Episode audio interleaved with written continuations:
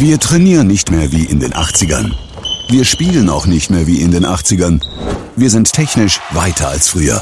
Und was ist mit Ihrer Geldanlage? Es ist Zeit, Geldanlage neu zu denken. Mit den Investmentfonds der Union Investment holen Sie Ihre Geldanlage ins Heute. Und die gibt es bei Ihrer Hamburger Volksbank. Jetzt informieren unter www.hamburger-volksbank.de. Wer stehen bleibt, bleibt auf der Strecke. Vereinbaren Sie am besten noch heute Ihren persönlichen Beratungstermin und sparen Sie ab sofort zeitgemäß. www.hamburger-volksbank.de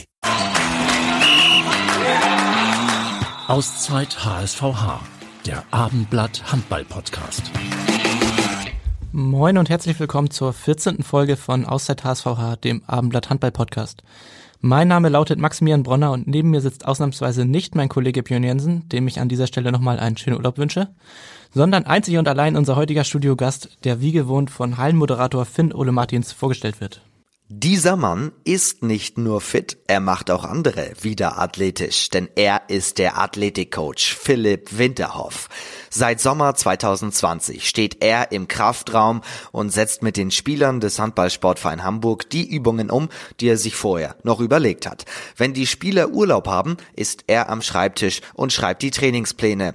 Die Sommer- und Winterpause sind seine Zeit. Dann wird der Fitnessgrundstein für die lange Saison gelegt und der soll und muss davor schützen, dass sich Spieler verletzen. Passiert das aber doch, hilft er ihnen wieder fit zu werden. Winterhoff ist zugleich Freund und Feind des Stars, denn Pipo, wie er genannt wird, bringt die ganz schön ins Schwitzen. Dafür arbeitet er auch mit einem neuen Tracking-Analyse-Tool.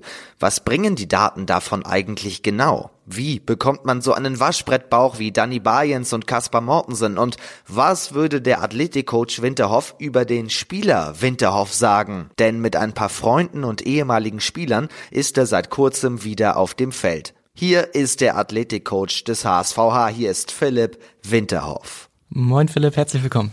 Moin, schön, dass ich hier sein kann. Ja, du bist Athletiktrainer, wie wir gehört haben. Aber was heißt das eigentlich alles? Athletiktrainer heißt nicht nur im Kraftraum sein, sondern auch? Uh, das ist ein weites Feld. Ähm, ja, wo fange ich da am besten an? Athletikcoach ist natürlich in erster Linie, ähm, in erster Linie arbeitest du im Kraftraum. Ähm, du musst natürlich dafür sorgen, dass die Spieler sich im besten Fall nicht verletzen. Ähm, zusätzlich ja, bist du auch viel am Schreibtisch, wie, wie Vom gerade schon sagte, bereitest die Einheiten vor, äh, steuerst so ein bisschen äh, das Training über die Saison hinaus, wann planst du welche Inhalte, das ist natürlich nicht immer nicht immer planbar, aber ähm, genau bin dann dazu noch in der Halle ähm, mit den Spielern, die äh, in der, sich in der Reha-Phase befinden, mit dem Wiederaufbautraining. Äh, so ja, so ist es immer relativ ähm, ja flexibel und äh, individuell. Kann man überhaupt sagen, womit du am meisten Zeit verbringst in einer normalen Woche oder ist das so unterschiedlich? Ähm das ist schon, schon sehr unterschiedlich hier auch nach Saisonphase, aber ich würde sagen, der Kraftraum nimmt natürlich äh, einen großen Teil ein. Kraftraumhalle ist, glaube ich, schon mehr als Büro auf jeden Fall, ja. Und das gefällt dir auch besser, als am Schreibtisch zu sitzen? Ich glaube, die Mischung macht's letztendlich. Also ich würde weder das eine dauerhaft wollen, noch das andere. Das kann man gut verstehen. Ähm, jetzt war gerade Länderspielpause. Ihr habt in der Bundesliga Pause gehabt. Drei Jungs waren aber unterwegs mit Nationalmannschaften. Dani Bayens mit äh, der Niederlande, Jakob Lassen und Kaspar Mortensen mit Dänemark. Ähm, hat man da irgendwie als Athletiktrainer auch besonders ein Auge drauf, Sorgen, dass die Jungs heil zurückkommen und hofft man das dann irgendwie die ganze Zeit? Ja, ist auf jeden Fall ein Thema. Ähm, das das äh, hat man jetzt leider in, in Berlin gesehen, dass sich äh, die Spieler dann doch äh, aus ja doch irgendwie verletzen bei den Spielen ähm, durch blöde Aktionen. Ähm, das spielt immer eine Rolle sicherlich. Letztendlich ist es aber so, dass ich mit den Spielern Kontakt habe in der Woche. Ich frage nach dem normalen Programm, ähm, was sie wie wo trainieren. Ähm, wenn sie Krafteinheiten haben, bekommen sie dazu Pläne von mir und schaue einfach, dass ich die Belastung, die ich in dem Fall nicht steuern kann, aber dass ich darüber einen Überblick bekomme, was jetzt in der Woche äh, Thema war bei den Jungs. Das heißt, die Krafteinheiten, die Sie bei der Nationalmannschaft machen, sind von dir ausgearbeitet oder? Genau. Okay. Also in dem Fall war es wirklich nur ähm, bei Jakob eine Einheit und ja. äh, der Rest hat eigentlich nur Handball trainiert und jeweils zwei Spiele gehabt. Ähm, das heißt, so viel war es jetzt in dem Fall nicht, aber genau, im Normalfall bekommen sie von mir die Einheiten. Und da gibt's dann auch keine Probleme, ich sag mal, wenn die Nationalmannschaft irgendwie, keine Ahnung, der Trainer trainiert am liebsten fünfmal am Tag und äh, du hättest es aber nur am liebsten nur einmal am Tag wegen Belastungssteuerung. Ähm, sowas Extremes kommt wahrscheinlich nicht vor, oder? Nee, nein, nein, nein. Also ich meine, gerade in so einer Woche, wo jeden Tag trainiert wird, wo dann noch zwei Spiele sind, wo es jetzt gerade bei der Niederlande auch noch um eine Qualifikation geht, ähm, da wird automatisch schon ein Auge auf die Belastung geworfen und da wird vielleicht zweimal am Tag trainiert, wenn überhaupt, und auch nicht unbedingt vor einem Spieltag. Also das, da muss ich nicht eingreifen und kann ich auch nicht. Also das Ja. ist dann, liegt dann beim Verband. Ähm, die Jungs hatten jetzt jeweils zwei Spiele in der Nationalmannschaft, plus Training, plus Reisen. Ähm, die anderen hatten ein paar Tage frei, die in Hamburg geblieben sind. Ähm, wie fügt man die wieder so ins normale Mannschaftstraining ein? Geht das problemlos? Äh, muss man da ein bisschen aufpassen, ein bisschen weniger machen am Anfang? Ähm, ich denke, das geht problemlos. Kaspar ist gestern schon wieder gekommen, mit dem habe ich mich schon kurz unterhalten. Die anderen beiden steigen, soweit ich weiß, heute wieder ein. Und ähm, da wird man sich natürlich vorher einmal drüber unterhalten, wie sieht's aus, gibt es irgendwelche Probleme, wie bist du mit der Belastung klargekommen, wie viel hast du gespielt und äh, dann sollte das aber auch, ich meine, wir haben letztendlich wenig Zeit, morgen geht's äh, nach Fürstenfeldbruck und ähm, ja, da, da, die Integration muss schnell funktionieren, ganz klar. Fürstenfeldbruck ist die Reise ein besonderes Thema. Ähm, zu Zweitliga-Zeiten, ich meine, das ist nicht mal zwei Jahre her, äh, seid ihr dann noch mit dem Bus hingefahren. Ähm, jetzt geht's mit dem Flugzeug, da bist du wahrscheinlich froh drüber, auch als Athletiktrainer, oder? Auf jeden Fall, also Regenerationszeiten, gerade in der Woche, wo wir jetzt äh, Mittwoch Pokalspiel haben und Sonntag wieder Ligaspiel gegen Gummersbach, ist das ein absolutes Thema, ähm, die, die Regenerationszeiten ähm, so gut wie möglich auszuschöpfen und eben die, die langen Reisestrapazen ähm, ja, so klein wie möglich zu halten. Also gerade eine Busfahrt äh, wäre da schon, ja, in, also für den Bereich kritisch anzusehen auf jeden Fall.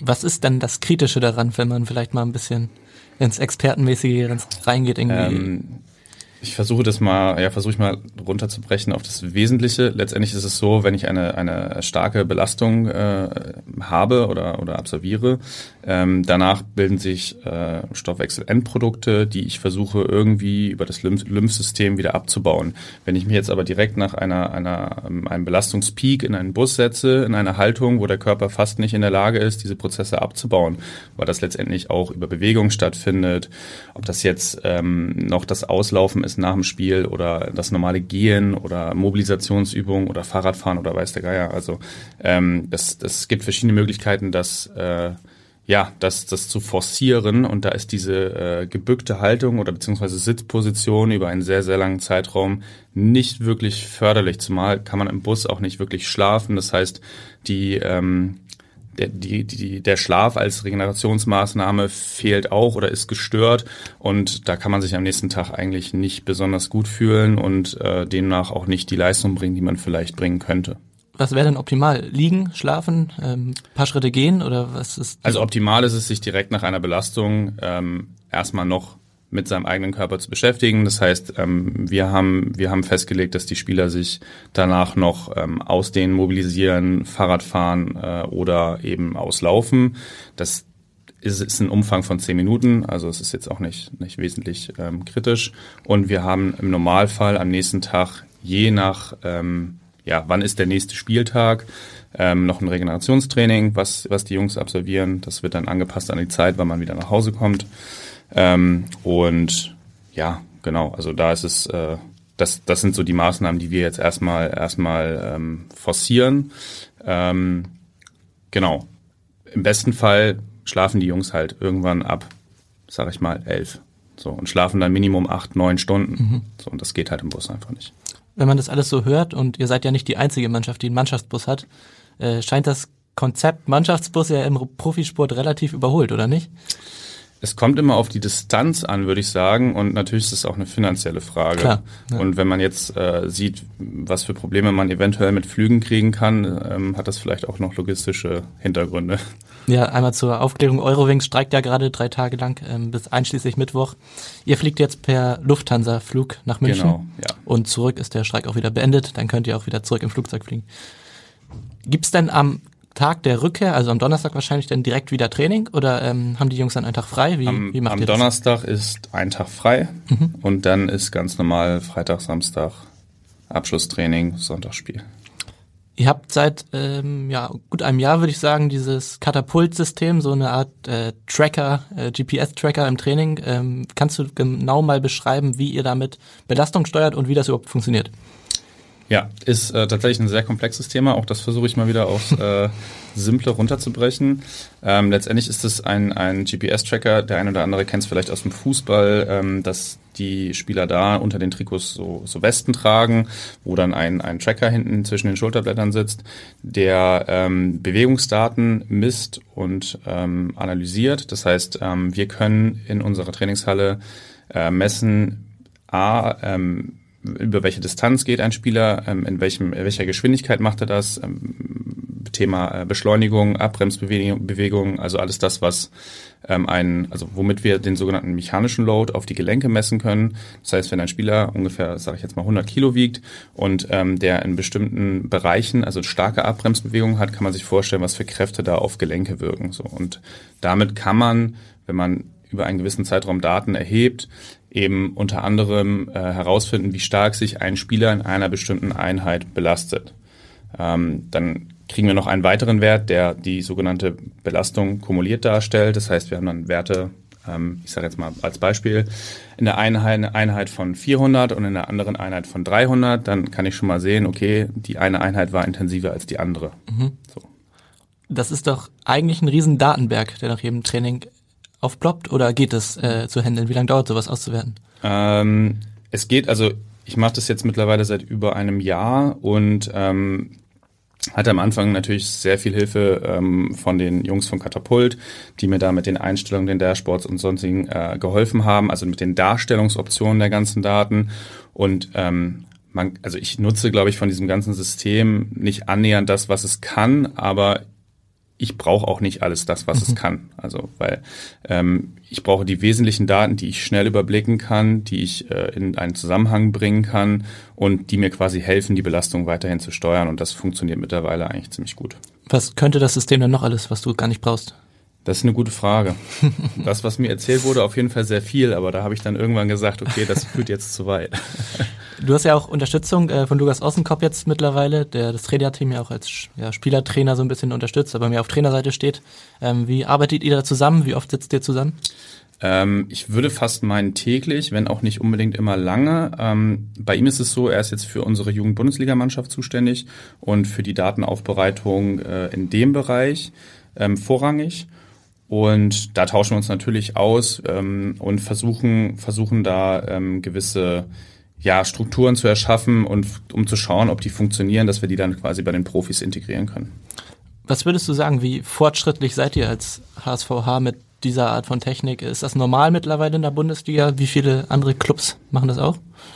Das ist eine gute Frage. Ähm, das kann ich, kann ich gar nicht so genau beantworten. Ich glaube, dass es nicht wirklich viele sind, wenn überhaupt zwei, drei, vier, sag ich jetzt, aber ohne das genau zu wissen. Also ich glaube, dass, dass ein System in der Trainingshalle integriert ist, was diese ganzen GPS-Daten, was in der Fußball-Bundesliga, glaube ich, ja gang und gäbe ist, ähm, messen kann und auch vor allem, also es bringt ja nicht nur dass man das System hat, sondern man muss damit ja auch arbeiten, dass es irgendwie ja. Sinn ergibt. Und da bin ich mir jetzt unsicher, da bin ich aber ähm, auch ehrlich gesagt aktuell überfragt, da habe ich keinen genauen Überblick. Aber ich glaube, wir sind da schon sehr, sehr fortschrittlich, was das angeht. Ich glaube, die Füchse Berlin sind auch so ein Vorzeigebeispiel. Die haben ja auch etliche Kameras in ihrer Trainingshalle, da wo sie dann äh, während des Trainings noch Videoanalysen machen und so weiter. Ähm, das habt ihr jetzt nicht. Aber Doch, habt ihr auch? Haben wir auch. Kameras haben wir auch, mit denen wir die Videoanalysen ja. machen können. Ja. Das ist jetzt auch seit dieser Saison installiert. Okay. Und ähm, das übernimmt auch Lukas Ossenkopf. Und genau, da ist es so, dass er damit jetzt auch schon viel arbeitet, viel analysiert, viel aufbereitet, viel den Spielern und den Trainern zur Verfügung steht, äh, stellt. Also das läuft bei uns auch. Wie empfindest du grundsätzlich dieses ja immer mehr hin zu Technik, zu Daten, zu Computeranalysen? Ähm, dieses Arbeiten unterscheidet sich ja schon extrem im Vergleich zu vor zehn Jahren vielleicht, oder? Absolut. Ähm, ich glaube, dass, dass das wichtig ist für, für die Sportart. Ich selber komme ja nun auch aus einem wissenschaftlichen Kontext ähm, von der Uni und bin, bin froh darüber, dass wir mit diesen Daten arbeiten können, weil subjektiv beurteilen, würde ich behaupten, kann, kann jeder, jeder Trainer seine, seine Spieler ähm, und sagen, wie belastet die Spieler sind oder äh, wenn es Probleme gibt. Aber das objektiv anhand von Daten noch einmal darzustellen und vielleicht Kleinigkeiten, die sich irgendwie einschleichen über einen gewissen Zeitraum, die man gar nicht mehr erkennt, rauszufiltern und zu sagen, okay, pass auf, hier haben wir ein Problem, daran müssen wir arbeiten. Ich glaube, das macht es extrem ähm, fortschrittlich, aber auch, auch wichtig äh, für die Sportart, gerade bei der rasanten Entwicklung, die diese Sportart in den letzten Jahren genommen hat. Ja, im Profifußball gibt es das ja schon ein paar Jahre länger. Man könnte sagen, dass so die Vorreitersportart wahrscheinlich in Deutschland ist. Ähm, hängt der Handball oder hängt der Handball da hinterher? Ähm, was gibt's da noch aufzuholen? Was kann man vielleicht auch erwarten in den nächsten Jahren, was da noch kommt? Also ja, auf jeden Fall hinkt der Handball da hinterher. Ich glaube, dass es ähm, vor allem der finanziellen Struktur geschuldet ist. Im Fußball ist einfach viel, viel, viel mehr Geld vorhanden. Demnach auch mehr Manpower möglich. Ich glaube, das ist das nächste Thema, dass man, ähm, wenn ich es wenn ich's im Kopf habe, sind, glaube ich, bei Bayern München, also ich weiß es nicht zu 100 Prozent, aber ich glaube, acht Leute dafür angestellt, die Datenauswertung zu machen. Bei mir mache ich es halt und äh, Lukas. Ähm, und wir sind eigentlich, äh, sage ich mal, haupt, oder ich hauptberuflich ja noch in einer anderen Sparte tätig, sprich als Athletikcoach und mache noch Reha-Training und Krafttraining und Athletiktraining. Ähm, von daher, zeitlich ist das einfach ein Problem irgendwann, um sich da weiterzuentwickeln, ist, glaube ich, das Finanzielle einfach ein ganz, ganz, ganz großes Thema. Wie oft kommt es denn vor, dass ihr Spielern sagt, so heute mal nur eine halbe Einheit oder mal die eine Übung weglassen ähm, oder mal die ganze Einheit weglassen, weil die Belastung zu groß wird? Also im, im Krafttraining lässt sich das ziemlich gut steuern, je nach ähm, ja, Beschwerdebild. Da gibt es ja immer mal häufig auch Kleinigkeiten, ähm, ob jetzt das ist, dass die Schulter gerade nicht mehr mitmacht.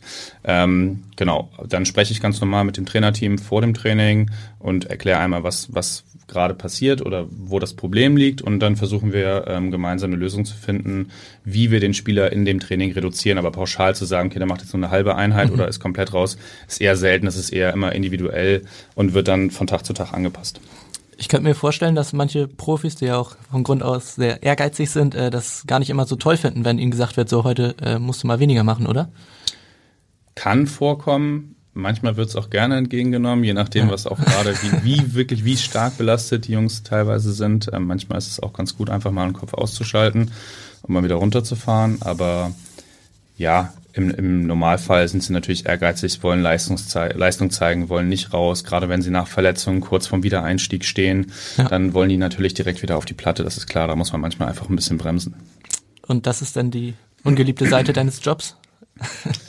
ähm, für den Spieler in dem Fall ja, würde ja. ich sagen, auf jeden Fall. Äh, ich weiß letztendlich ja, wofür das gut ist und warum ich das mache und dass das vielleicht langfristig die bessere Option ist. Und von daher habe ich da jetzt erstmal keinerlei Probleme mit, da auch mal zwischenzuhauen. Ihr habt ja auch eine, einen extremen Altersunterschied teilweise in der Mannschaft. Äh, Yogi Bitter, 40 Jahre mittlerweile, glaube ich. Dann habt ihr Spieler mit 18, 19 noch im Kader. Ähm, Gibt es Unterschiede äh, mittlerweile, wie Spieler auf diese neuen Techniken und neue Trainingsmethoden reagieren und wie Aufnahme und Annahme bereit sie dafür sind?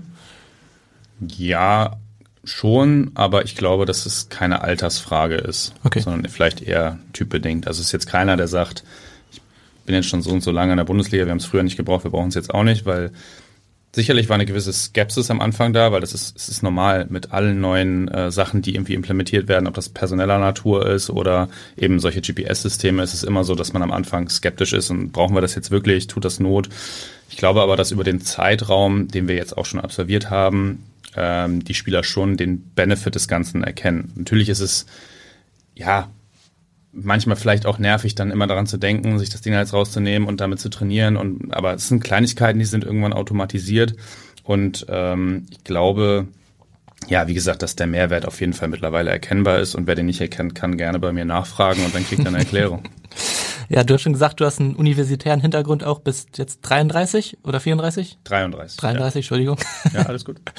ähm, wie sehr hilft dir dein ja vergleichsweise junges Alter auch noch, äh, ja, so sowas Neues auch selbst anzunehmen und äh, selbst auch Bock drauf zu haben, äh, neue Dinge auszuprobieren?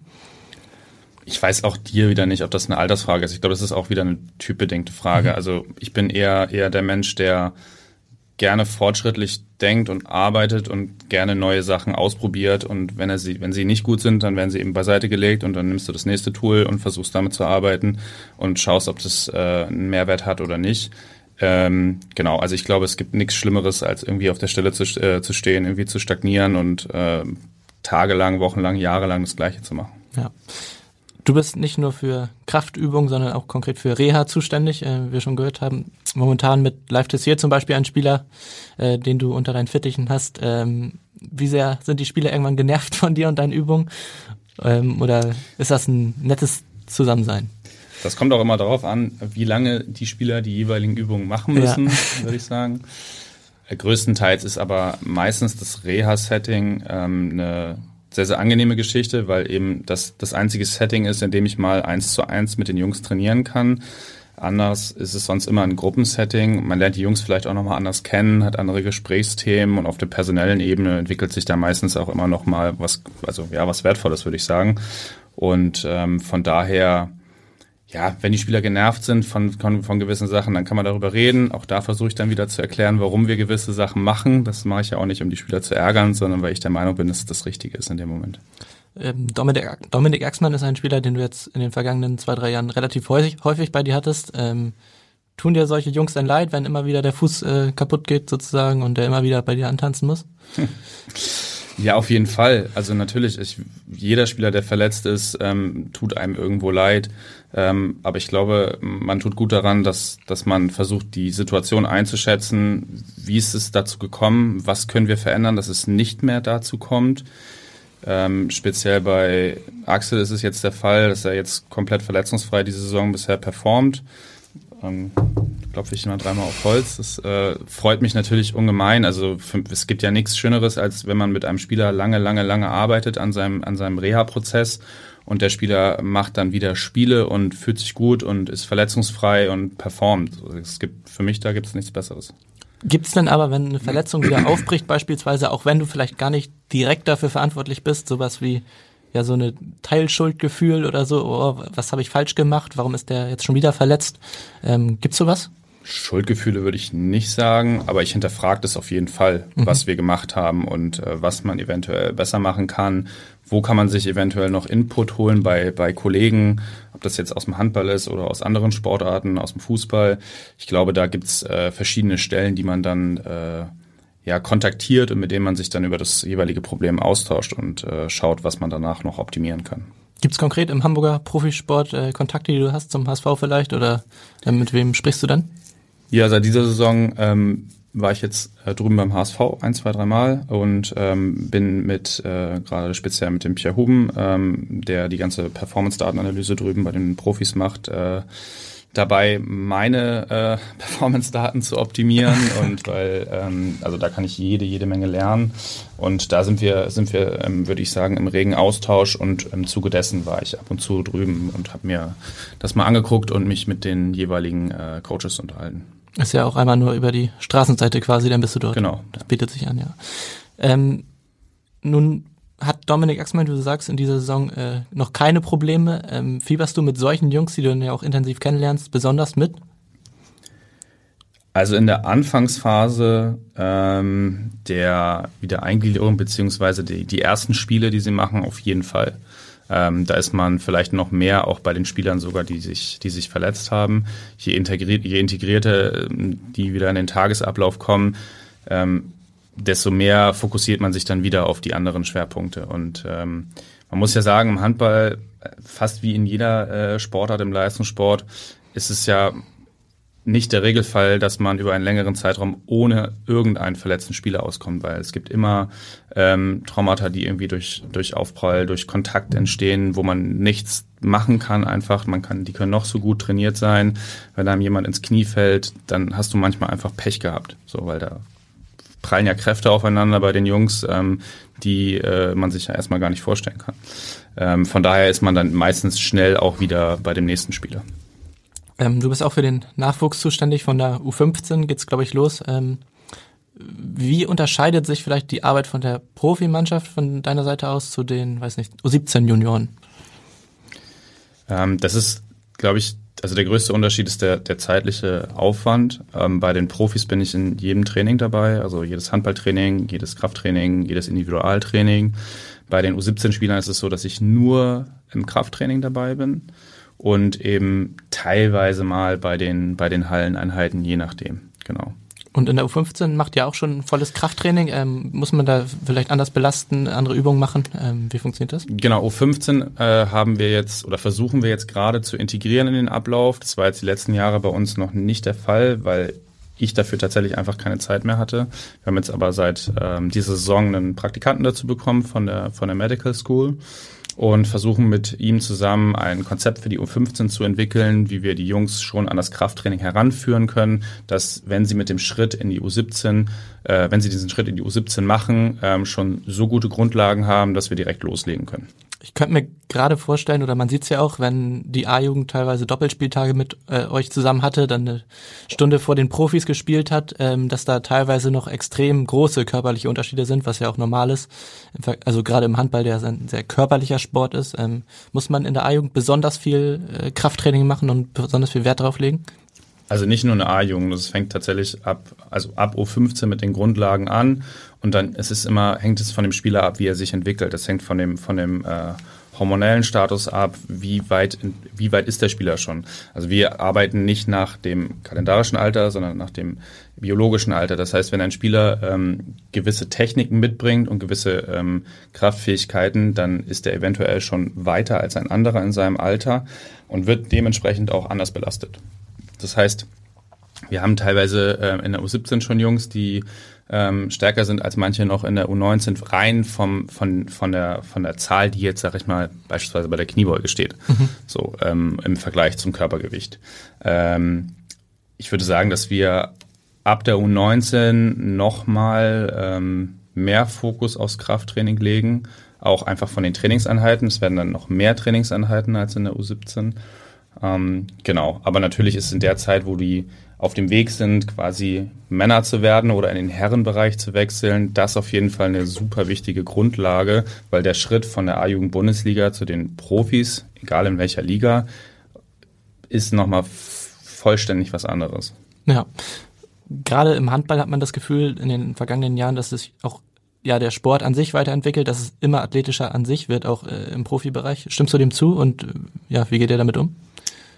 Absolut. Also ich glaube, wenn man sich, wenn man sich die letzten Jahre anguckt, ähm, dann, dann kann man dem nur vollständig zustimmen, dass die Jungs immer, immer kräftiger werden, schneller werden, explosiver werden. Ähm, 100 Prozent. Aber genau deswegen ist es ja eben so wichtig, sich mit dieser, dieser Thematik Belastungssteuerung auseinanderzusetzen. Gerade wenn ich mir den, den Spielplan in der, in der Handball-Bundesliga angucke, gerade von den, von den äh, Mannschaften, die ganz oben stehen, die international spielen, die Pokal spielen, die noch eigentlich fast nur aus Nationalspielern bestehen. Da, wenn man da nicht auf den Punkt die Belastung trifft, dann wird es schon, schon sehr schwierig, einen Spieler komplett verletzungsfrei durch eine Saison zu kriegen, meiner Meinung nach. Mhm. Das ist ja auch ein Thema, was immer wieder Clubs und Verantwortliche auch bemängeln, dass die Belastung einfach zu hoch ist in der, in der Bundesliga. Siehst du das auch so?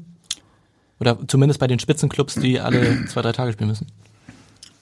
Auf jeden Fall. Also ich kann es, kann es jetzt nicht wirklich, sage ich mal, nachempfinden, weil ich in der Situation noch nicht, noch nicht bin, dass ich das genau auf den Punkt so steuern muss. Mhm. Ähm, für uns ist es ja so, dass wir maximal zwei Spiele ähm, pro Woche haben und ähm, damit kommen wir, würde ich sagen, relativ gut zurecht. Das lässt sich gut steuern ähm, und wie es jetzt, wie es jetzt ist für, für eine Mannschaft wie THW Kiel oder, oder Flensburg oder Magdeburg, ähm, ist, ist schwer nachzuempfinden. Aber wenn man dann teilweise sieht, wie dann doch wieder Spieler ausfallen, dann ähm, ja, dann kann es nur an der, an der Belastung äh, liegen, die diese Spieler äh, tagtäglich haben. Mhm. Und wenn ich mir vorstellen müsste, ich habe die Statistik jetzt nicht im Kopf, aber ich glaube, alle zweieinhalb Tage oder alle drei Tage ein Spiel, dann äh, das über ein Jahr lang oder über zehn Monate schon kritisch. Du kennst auch den Frauenbereich, Bundesliga Handball Frauen, äh, was von 2016 bis 2020 in Buxtehude bei den Bundesliga Handballerinnen. Ähm, wie würdest du das vergleichen von der von der Arbeit einerseits her und auch ja von deinem Tätigkeitsbereich? Ähm, Gibt es da Unterschiede? Ich glaube, der wesentliche, wesentlichste Unterschied ist, dass ich jetzt aktuell Vollzeit beim Verein angestellt bin und einfach wirklich 100 Prozent meiner Zeit in, in den Handball investieren kann. Das ging damals da vor Ort nicht. Da hatte ich nur gewisse Zeitslots, ähm, in denen ich mit den äh, Frauen arbeiten konnte. Und ähm, das macht es natürlich dann schwieriger, Systeme zu entwickeln und auf den Punkt die jeweilige Sportlerin ähm, fit zu machen oder, oder ähm, vorzubereiten auf das, was dann folgt. Auf jeden Fall. War das auch ein Grund, einfach weil es besser ist, als Vollzeitangestellter zu arbeiten und auch mehr Fortschritte zu erzielen ist, warum du denn nach Hamburg gewechselt bist? Ja, das ist sicherlich, sicherlich ein Grund. Also meine, meine Vorstellung war immer, dass ich gerne mal für, für einen Verein arbeiten würde, mich äh, weiter professionalisieren möchte, mich weiterentwickeln möchte und da war das der, der nächste logische Schritt auf jeden Fall. Gibt es überhaupt Unterschiede in der Art von Verletzung vielleicht oder in der Schwere von Verletzung zwischen Frauenbundesliga und Männerbundesliga? Da auch da habe ich die Statistik jetzt nicht im Kopf, aber ich glaube, es gibt ähm, es gibt Statistiken, die aufgrund der, der Anatomie ähm, sagen, dass Kreuzbandverletzungen im Frauenbereich häufiger auftreten mhm. als im Männerbereich. Das kann ich jetzt gerade weder widerlegen noch belegen, aber ich meine, das mal gelesen zu haben. Ähm, ansonsten sind die Verletzungen ziemlich ähnlich. Es gibt Schulterverletzungen nach, nach Kontakt oder nach Überbelastung im Wurfarm. Ähm, es gibt mal, mal muskuläre Probleme im Rücken ähm, aufgrund von Überbelastung. Ähm, das ist relativ ähnlich, würde ich sagen. Okay. Dann wollen wir zum Abschluss auch nochmal wissen, wie wir von Form auch schon gehört haben, wie es mit deinen handballerischen Fähigkeiten aussieht. ähm, ja, die sind, äh, ich würde sagen, auf einem für mich stabilen Niveau begrenzt. ja, äh, seit dieser Saison beim TH Eilbeck 4. Das ist korrekt. Äh, wie ich recherchiert habe. Ähm, welche Liga ist das? Wie läuft's? Ähm, das ist äh, Bezirksliga hier in, hier in Hamburg, die Bezirksliga. Bisher läuft's überragend. Drei Spiele, drei Siege, da kann man nicht meckern. Äh, so sollte das auf jeden Fall weitergehen. Ihr seid ja tatsächlich noch mehr vom HSVH, ähm, die dort aktiv sind. Physiotherapeut Matthias Bludau, Geschäftsstellenmitarbeiter Lukas Petzel und Rick Binke-Schoß, der Medien und Kommunikation bei euch macht. Ähm, sind auch dabei. Wie viel Spaß macht das, wenn man mit den gleichen Jungs, die man schon täglich bei der Arbeit sieht, dann auch noch abends in der Halle sieht?